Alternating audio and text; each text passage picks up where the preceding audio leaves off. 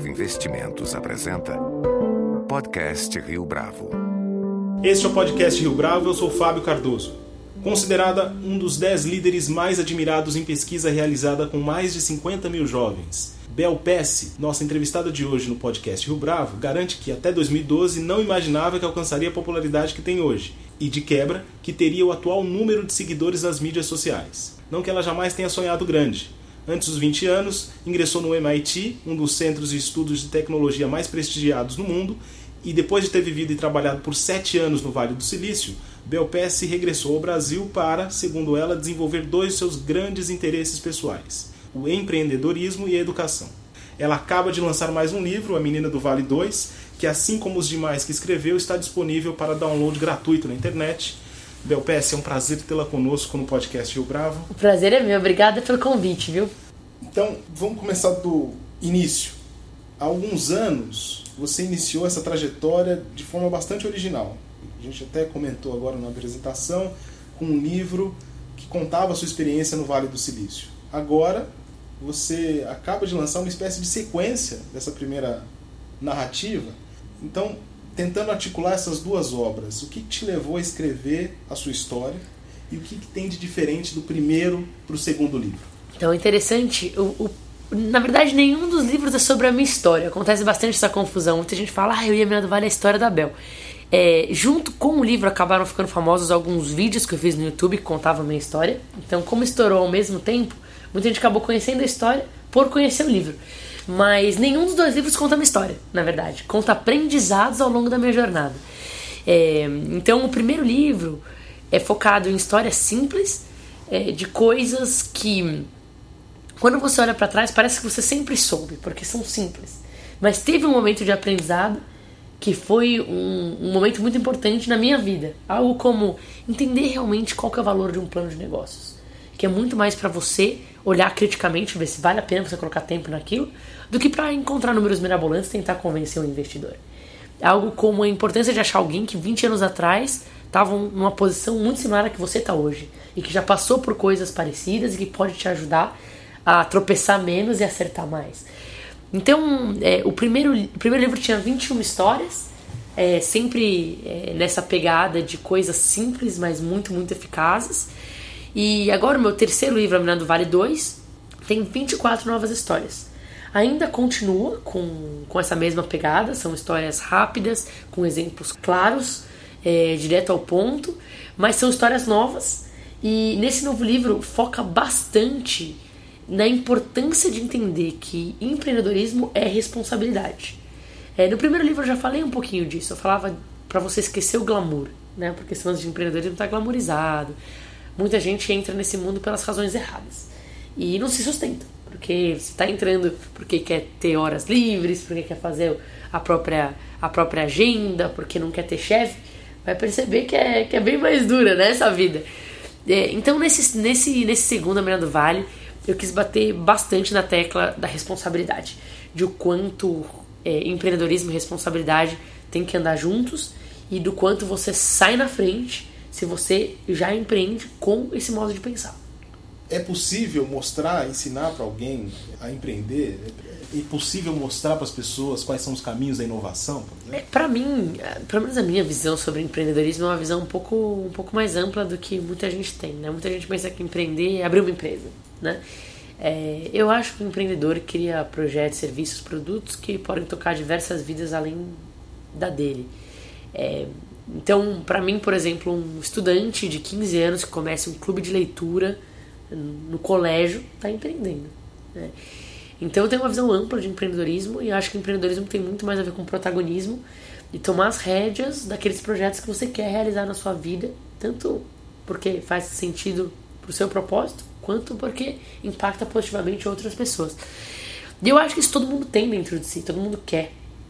O que é o difícil é dar o passo de realmente tomar essas rédeas. E daí eu acho que tem uma questão muito mais comportamental do que realmente de um conhecimento específico. Claro, certas empresas que você queira começar, certos projetos que você queira começar, você precisa de um conhecimento específico. Você não vai construir um avião sem aprender como construir um avião. Mas o que eu vejo é que a falta de protagonismo, a falta de conseguir levar adiante projetos, não tem a ver com a falta de conhecimento, tem a ver com a falta de autoconhecimento, a falta de perseverança, a falta de determinação, a falta de clareza é, sobre como criar uma rede de relacionamentos que te ajude a seguir adiante. Então, eu acho que tem habilidades comportamentais que são muito específicas e, a meu ver, é muito mais questão de desenvolver essas habilidades, que todo mundo pode, do que qualquer outra coisa quando se trata de, de realmente tomar as rédeas dos seus projetos. E como que é a sua experiência, primeiro como estudante no MIT e depois como profissional no Vale do Silício? Né? Como que essas experiências ajudaram a você chegar até aqui e pensando, no caso, em desenvolver talentos e com essa nova proposta de educação, de formação de talentos. É interessante isso, porque você pega, você pega vai um MIT, né? Que quando você vê de longe MIT, nossa, meu, os maiores gênios vão estar tá lá, vai ser, vai ser uma loucura. Você imagina que vai ser aquela galera que programa feito louco, quebra, quebra a NASA, entra no sistema interespacial. É, só que é um monte de ser humano com um monte de vontade de fazer acontecer. O que mais marcou no MIT não foi genialidade das pessoas. Foi, na verdade, o quanto as pessoas querem se ajudar. As pessoas são muito simples lá. Muito simples. Se ajudam demais. Se ajudam demais. Então, assim, o que eu mais levei do MIT não foi o diploma no quesito, nossa, o programa com o maior ninja do mundo. Até aprendi isso, isso tem muito valor. Mas o que eu mais levei foi a vontade de criar coisas que mudam o mundo né, essa vontade, referências que me fazem querer ser melhor. Né? Dizem que se você se acha mais esperto da mesa, você está na mesa errada, né? Então eu estava na mesa certa lá, porque tinha muita gente que fazia com que eu, que eu quisesse ser melhor e, maior, e, e aprender mais e crescer mais. É, e, e é até interessante, você pensa, poxa, um diploma da MIT deve abrir muita porta. Até abre. Mas eu tenho um segundo livro chamado Procura uns Super-Heróis e abre muito mais porta você ser uma pessoa de coração bom, que quer o bem do outro e tem execução, é só querer o bem do outro não entregar nada, do que ter um diploma da MIT. As minhas grandes oportunidades na vida não, não se abriram por um carimbo ou um diploma, se abriram porque eu queria o bem do outro e porque eu entreguei coisas que ajudavam a todos. Né? Então eu aprendi muito sobre isso, tanto lá quanto no próprio Vale. Sabe? O Vale do Silício tem algo peculiar que é muito interessante é o lugar mais competitivo do mundo. Tem gente muito boa do mundo todo que vai para lá. Mas é ao mesmo tempo o lugar mais colaborativo que eu já vi na minha vida. Como que é associar essa duplicidade? De, que é a competitividade de um lado e o colaborativismo de outro. Então, isso é muito doido, né? Que você pensa, poxa, como? Como pode ter esses dois? E, e o que acontece é que eles repararam que, mesmo dentro dessa competição maluca, para você conseguir realmente florescer ideias, florescer produtos, florescer projetos, o foco é gente. O foco é execução. E para que isso aconteça, você precisa ter um foco nas relações das pessoas e na colaboração. Todo mundo ganha. Até competidores que trocam informações entre si ganham. Então, isso é muito interessante. De quando você chegou lá, quando você saiu, é, houve uma mudança nos seus objetivos em relação a isso? Quer dizer, quando você chegou lá, você já tinha como ideal promover algo relacionado à educação ou você foi chegou lá com outros projetos? Eu sempre gostei muito de educação, mas é, a minha empolgação desde pequenininha era entender como as coisas funcionavam. Então, é, a gente está aqui gravando podcast com o microfone. Eu destruiria, né? Eu destruo o microfone, eu quero entender como funciona. E eu sempre fui assim, né? Tanto com eletrônicos quanto com o fecho de uma pulseira, né? Como funciona o mecanismo. É, mas até antes de ir, quando eu entrevistei para MIT, eu até falei pro entrevistador que eu, eu levei uma caixinha com um monte de coisinha fofa que eu tinha feito na vida. E ele falou: O que, que é isso que você tem nas mãos? Aí eu falei: Ah, é uma maneira de tentar mostrar para você que eu vou usar a educação do MIT para melhorar o Brasil e o mundo. Então, assim, eu já tinha, com 17 anos, né? Então, eu, eu já tinha essa mente, eu já queria isso dessa maneira, mas eu acho que o foco em educação acabou acontecendo quando eu reparei que era a base de tudo.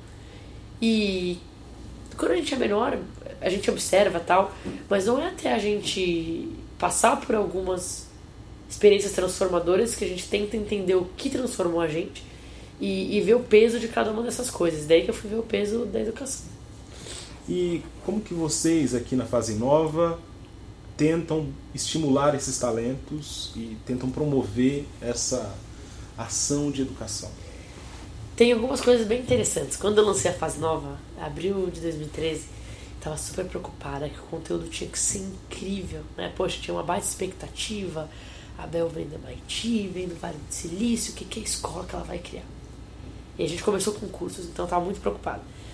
E daí pouco a pouco fui reparando que, claro que conteúdo se importa, é claro que conteúdo é importante, mas é, o que mais é importante para ensinar alguém é como você faz as pessoas se sentirem. Então o conteúdo é mil vezes mais eficaz quando você cria um ambiente no qual a pessoa percebe que está aprendendo. E é assim que a gente faz. Então, todos os nossos conteúdos são direto ao ponto, sem enrolação nenhuma, totalmente transparentes. E você, em 5, 10, 15 minutos de aulas, seja online ou seja presencial, você repara que você está aprendendo. Então, isso faz com que você aprenda ainda mais depois e que você continue. A gente tem, pois 40% das pessoas que viram o primeiro videozinho do curso de Canvas online viram todos os vídeos, que são cerca de 40, né? Isso é muito raro, alguém terminar é, os cursos com uma conversão tão alta. E é porque a gente faz dessa maneira. Então são conteúdos rápidos, pílulas, entre um vídeo e outro, exercícios que provam que a pessoa já aprendeu e muito focado em algo que funciona para a pessoa. Então a gente quer que a pessoa veja que funciona para ela. E quais cursos que vocês oferecem no Fase Nova? A gente tem diversos cursos. A gente tem tanto aqui a gente está no escritório da Fase Nova, então a gente tem em São Paulo uma escola física que tem cursos desde storytelling até produtividade, até inovação, até design thinking, até é, como criar oportunidades. Então assim, foca bastante nesse pilar comportamental. E daí online a gente tem vários cursos que são 100% gratuitos. Tem mais de 40 mil alunos fazendo esses cursos online. Então quem acessar www.fazinova.com.br, f a z n o v a você pode acessar desde curso de como criar modelos de negócios, até como levantar investimento anjo, até como escrever melhor. E que tipo de resultados você já tem é, calculado, você já tem obtido desse investimento que vocês fizeram com relação à formação desses talentos? Bom, a gente tem histórias super legais. E, e, assim, o nosso foco não é empreendedorismo, de novo, no quesito abrir uma empresa. Pode ser que alguém queira escrever um livro, a gente teve aluno que escreveu um livro. Pode ser que alguém queira gravar um CD, a gente tem vários alunos que produziram músicas. Pode ser que um aluno queira criar um aplicativo e a gente tem vários. Então, assim, tem, tem vários cases interessantes. Um case eu gosto de contar, porque é lá do comecinho, é lá do primeiro mês de aula. É, alguns alunos se encontraram no nosso primeiro curso de empreendedorismo. E assim, o curso é aberto para todas as idades. Então a gente teve aluno de 8 anos, teve aluno de 80 anos. E nessa classe tinha pessoas dos mais diversos backgrounds e das mais diversas idades. E uma médica, um economista, um desenvolvedor se encontraram no curso. É, nem eram do mesmo time no curso, mas depois do curso se juntaram. E fizeram um, um, um projeto que chama Doutor Recomenda. Foi muito legal. Logo depois que eles finalizaram o curso da fase nova, eles entraram na Aceleratec, que é uma incubadora da SPM. É, super legal, uma incubadora super disputada. É, e eles entraram assim como um foguete e já foram até para TechCrunch Disrupt lá no Vale apresentar a solução deles. Então, assim, tem muita coisa legal acontecendo. E quem está à frente do projeto é uma economista e uma médica, né? É, e é muito legal ver isso acontecer, porque o ramo que eles acabaram tomando tem a ver com a expertise deles, né? Chama Doutor Recomenda. Mas eles nunca imaginaram que iam estar numa feira no Vale do Silício apresentando o um projeto um ano depois de terem feito o curso. Né? Os jovens hoje em dia têm uma relação um tanto eh, conflituosa com a educação. De um lado, porque, embora eles se interessem por isso, e saibam que esse tipo de desenvolvimento é importante, por outro lado, eles se sentem entediados em sala de aula. A gente está pensando aqui na sala de aula tradicional, ou a mais tradicional uhum. possível. Na sua avaliação, até porque você tem essa experiência e você está desenvolvendo um projeto relacionado a isso é, existe saída para esse tipo de confronto? Eu acho que o problema do jovem não é com a educação, é com o sistema como ele é agora. Né? É, é, é muita enrolação. É muita enrolação, não vai direto ao ponto e ele não vê o uso, um uso tão, tão próximo para aquilo que ele está aprendendo. Eu acho que a educação como um todo é válida, sabe? Até aquela aula que parece que nunca vai usar na vida é válida, é. Só que assim, é, eu sinceramente não consigo ver como o sistema atual daqui 10 anos pode existir. Não tem como. Vai colapsar. Ou mudam ou colapsa. É, é impossível que os jovens daqui 10 anos já são elétricos os de hoje. Já são elétricos eu, daqui, eu não sou tão jovem mais, né? Tinha 18 anos há 8 anos. É, imagina daqui 10 anos. Imagina com essa disponibilidade de informação, com essa disponibilidade de ferramentas, com essa facilidade de conexões. Você acha que o cara vai ficar lá sentadinho 4, 5 anos é, copiando a lousa? É claro que não vai. É óbvio que não vai, né? E fora que vai esperar até os 18 anos para não vai. Ele vai ter acesso antes. Então, assim, eu acho que algumas universidades já acordaram, tá na hora de todos acordarem, porque vai colapsar. Ou mudam o modelo ou vai colapsar. É... E o que eu acho que a gente precisa é simplesmente mudar o modelo. Não é tão simples assim, mas é mudar o modelo. Porque você precisa entregar para o jovem, e para jovem de todas as idades. Eu acho que é, existe uma oportunidade aqui. É, nunca tanta gente com, com mais idade quis aprender também, quis entrar na educação de novo. Agora precisa ser feito de uma maneira que o que eles aprendem parece realmente ter aplicação para eles crescerem no futuro próximo. Acho que essa é a grande mudança. É, esse lance de hierarquia professor-aluno tem que acabar. Tem que acabar. O, o aluno está no iPad procurando informação que talvez o professor não vai saber porque não existe mais um expert. Nunca vai existir, porque quando você aprende tudo sobre um assunto, já tem mais um monte de coisa sobre aquele assunto, já tem um assunto novo. Então, assim, é, toda essa, essa relação hierárquica, essa relação de copia o que eu estou falando, essa relação de decora, essa relação. Não estou dizendo que todas as universidades são assim, mas muitas são. Essa relação de cinco anos até você poder realmente ir para o mercado, não existe. E a verdade, a verdade é, o próprio, o próprio mercado vê isso. Poxa, ontem me perguntaram, Bel, é, como você contrata na fase nova? É, o que, que você vê no currículo? Qual é a faculdade que você busca? Eu reparei que eu nem sei onde a galera estudou que trabalha aqui. Porque eu nunca dei importância para isso. E, claro, as empresas precisam de filtros, mas o que importa para uma empresa é o resultado que a pessoa traz e o quanto ela tem alinhado a cultura dela com a cultura da empresa. É isso, né? É isso. Claro que se você tem um processo de trainee com 50 mil pessoas aplicando, você tem que criar outros filtros, porque tem que filtrar de alguma maneira. Mas acho que cada vez mais as próprias empresas vão começar a valorizar outras coisas também, não o diploma. O diploma está comoditizado, né? É simplesmente mais um filtro. Mas você foi uma aluna que gostava desse tipo de aula, que colocava em prática o que você aprendia e você também apreciava teoria. Você acha que é possível casar esse tipo de coisa? A, a teoria, eu, eu, sempre fui curiosa, então eu gostava. Eu gostava. Mas assim, honestamente, se eu pudesse voltar atrás e com, tivesse começado a trabalhar com 12 anos, eu faria isso. De verdade. Eu acho que eu teria um, aprendido muito mais na vida se eu tivesse entrado numa empresa que deixasse eu programar com 11, 12 anos, com cliente real e com entrega real, do que se aprende numa sala de aula. É, eu aprendi muito no MIT, muito. A maneira de pensar, a maneira de. O MIT é muito bom com arquitetura. Então você aprende a desenhar um programa que a arquitetura está muito boa, que não tem quinas que não foram feitas. Isso é muito bom, é muito rico. É. Mas eu, honestamente, na minha vida toda aprendi muito mais na mão na massa do que. Tanto que as aulas que eu mais gostei do MIT eram as aulas que tinham projetos, que você entregava alguma coisa. Mas eu acho que se eu pudesse voltar atrás, com 12 anos eu estaria tentando conseguir um emprego aí. E quais são as iniciativas que te empolgam na internet hoje, além do Fase Nova, que você está bem envolvida com isso? Olha, tem, tem muitas coisas que eu gosto. Eu acho que, que cada vez mais a gente vê, a gente vê ferramentas bem interessantes é, que estão sendo criadas em, em, diversos setores. Eu acho que tem três setores que estão crescendo bastante. Um é educação, você vê muita coisa legal na educação. Dois é healthcare, né, a parte de saúde. Acho que tem gente criando muita coisa legal. Agora, um assunto que é o meu favorito, eu gosto de levantar, e são as ferramentas que eu vou falar para você, é o consumo colaborativo. Eu amo essa ideia de que você pode alugar uma casa na Airbnb ou alugar um quarto, é totalmente disruptivo em relação à, à cultura de hotéis. Eu amo a ideia. Agora você vai no Vale do Silício, você pega um Uber, você pega um Lyft, é, você não pega mais táxi, né? Você pega alguém que é uma carona, na verdade. É, só que o cara é super interessante, só pro cara virar o cara que tá fazendo parte do Uber. Já tem uma história interessante, já bate um papo legal. Então, eu gosto muito de consumo colaborativo. E eu acho que, inclusive, ele ajuda as pessoas a serem menos materialistas. Por isso que eu amo isso, né?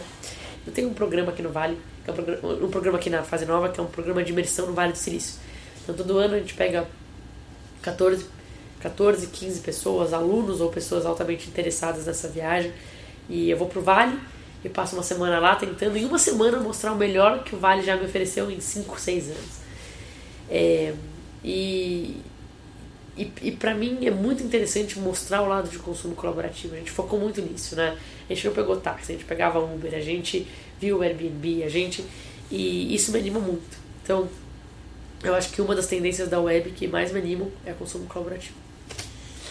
E pra gente terminar, Bel, é, quais os próximos desafios e projetos que você pretende encarar? a fase nova toma minha vida, viu? Eu acho que cada vez mais, como empreendedor, eu toco isso daqui, né? E o dia a dia.